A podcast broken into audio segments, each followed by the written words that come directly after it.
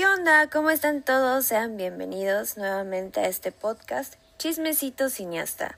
Nosotros somos Alex, Jackie y San y el día de hoy les traemos un episodio especial.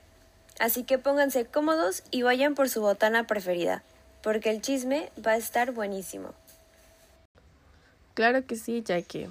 Bueno, se estarán preguntando de qué vamos a hablar en esta ocasión. Así que para no hacerles esperar más, les comento que estaremos analizando el discurso generado por el usuario de TikTok de Fer Bustos bajo el nombre de Filosofía Pop, quien habla sobre la situación que acontece en las zonas que abarca la colonia Roma y Condesa en la Ciudad de México con respecto al acaparamiento extranjero en dichas colonias.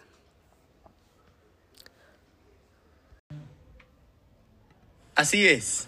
Para darles más contexto, en la colonia Roma y la colonia Condesa, desde la pandemia, ha acontecido un caso que la gente denomina como gentrificación, en el cual extranjeros ocuparon esas residencias en estas colonias, principalmente para realizar trabajos remotos. Esto provocó el desplazamiento de los habitantes por el aumento de plusvalía en la zona en la que habitaban. Se le llama colonialismo a este suceso porque los extranjeros imponen su cultura e idioma por encima de la mexicana, dejando a los locatarios fuera del panorama. A su vez, los extranjeros hicieron tendencia el hashtag Mexico donde mencionan lo barato que es vivir en México. Pero, ¿barato para quién? En consecuencia a lo que nos comenta Alex, los residentes mexicanos se manifestaron en las calles de la colonia Roma con un cartel pegado en la pared en el cual se puede leer Nuevo en la ciudad, trabajo remoto, tú eres una puta plaga y los locales te odiamos, vete. Esto escrito en inglés y cuando mencionan plagas haciendo referencia a los extranjeros. Y bien, Ahora con lo que sabemos estaremos analizando el TikTok del usuario Filosofía Pop con los tipos de restricciones de Michel Pechet. Este autor nos dice que estas restricciones son una especie de reglas históricas que se determinan por el espacio y tiempo. Estas se han definido en una época dada y para un área social, económica, geográfica y lingüística dada. Las restricciones que plantea Pechet son las siguientes. Lo que se puede decir, lo que no se puede decir, lo que se debe decir, cómo se debe decir, cuándo se debe decir, quién lo dice y a quién lo dice. Así que sin más preámbulos, empecemos.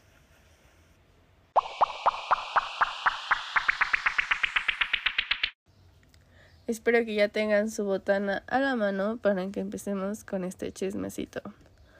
Lo que se debe decir. Bueno, que los extranjeros que llegan al país menosprecian a México, ya que estos obtienen sus ingresos en dólares y no pagan impuestos.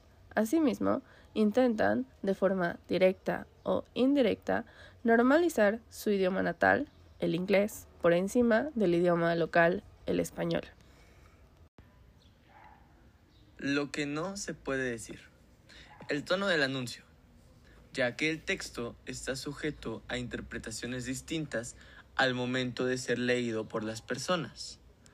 Por ejemplo, una de estas interpretaciones puede adquirir un carácter agresivo que ataque al lector o bien al receptor, y que es nuestra obligación educar a los extranjeros. Tienes toda la razón, Alex, pero nos estamos olvidando de una cosa súper importante que también es importante para este Análisis del discurso. Justo es la razón por la que los extranjeros vienen a México a trabajar, pues únicamente se menciona que vienen a trabajar aquí, pero se excluye la información que remite al porqué de su migración a México. Lo que se debe decir es bien lo que dice el discurso como tal. Corramos el audio de TikTok para que ustedes lo puedan escuchar. Encontré con este tweet que dice, hoy en la Roma, trae una foto, un letrero en inglés que dice lo siguiente. Luego en la ciudad, trabajando remotamente, eres una plaga, los locales te odian, vete. Tratemos de generar un poco de contexto sobre todo esto. Desde hace varios meses he venido denunciando por acá como muchos extranjeros se mudaron a Ciudad de México durante la pandemia. en particular a colonias como la Roma y la Condesa.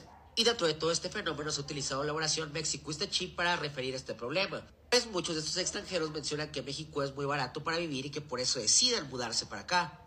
Sin embargo, este fenómeno trae consigo ciertas problemáticas como lo es la gentrificación y el alza de ciertos precios. Y esto origina un desplazamiento de ciertas personas. Y esto de pronto parece una locura, salir en lugares como en la Roma y en la Condesa de estar escuchando todo el tiempo inglés a tu alrededor.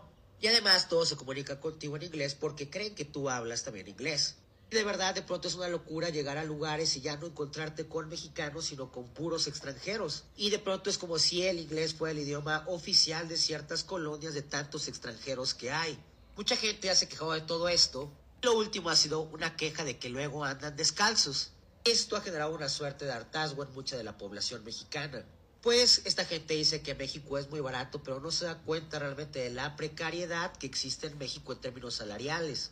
También permanecen ausentes este desplazamiento que están causando en ciertas zonas. Hay una banalidad de por medio de sus acciones y de cómo enuncia que México, además de ser muy bonito, es muy barato para vivir. ¿Barato para quién? Cuando se habla de todo este fenómeno en México, hizo chip, hay muchas personas que dicen que esto es una xenofobia. Y también dicen que lo mismo debe de pasar en Estados Unidos cuando llegan tantos migrantes. Pero ojo, no hay que perder de vista que cuando llegan migrantes a Estados Unidos no desplazan estructuralmente no están arriba, están abajo. A diferencia del fenómeno de México eso chip, donde son ellos los que terminan desplazando. Y esto es un colonialismo. En lo personal, por ejemplo, yo no estoy del todo de acuerdo con el tono que tiene este anuncio.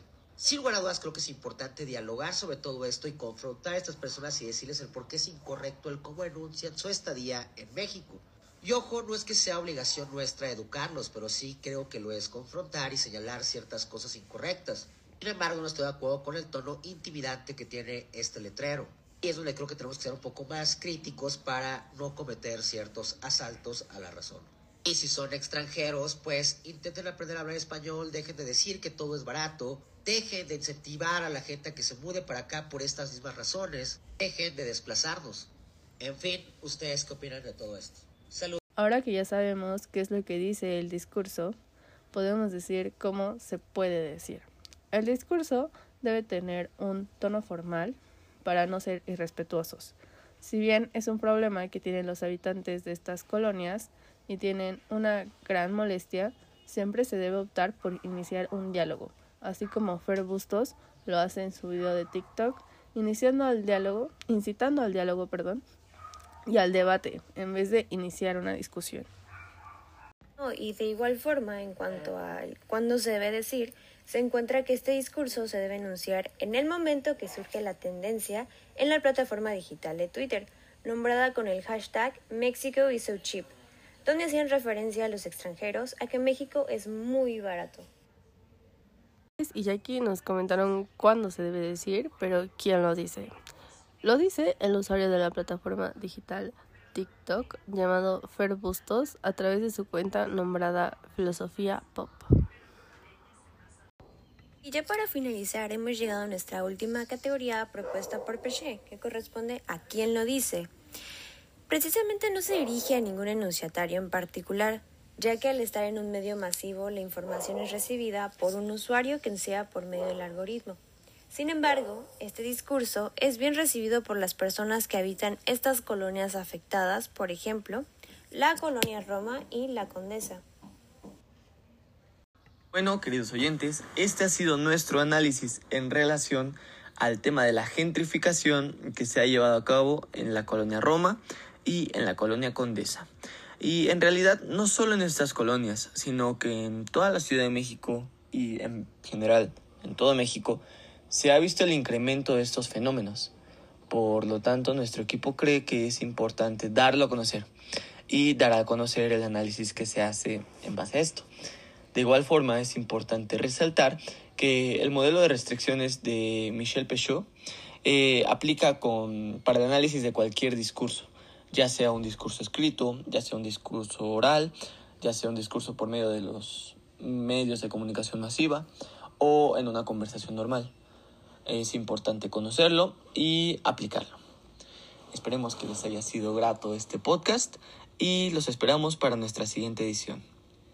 Muchas gracias, hasta luego.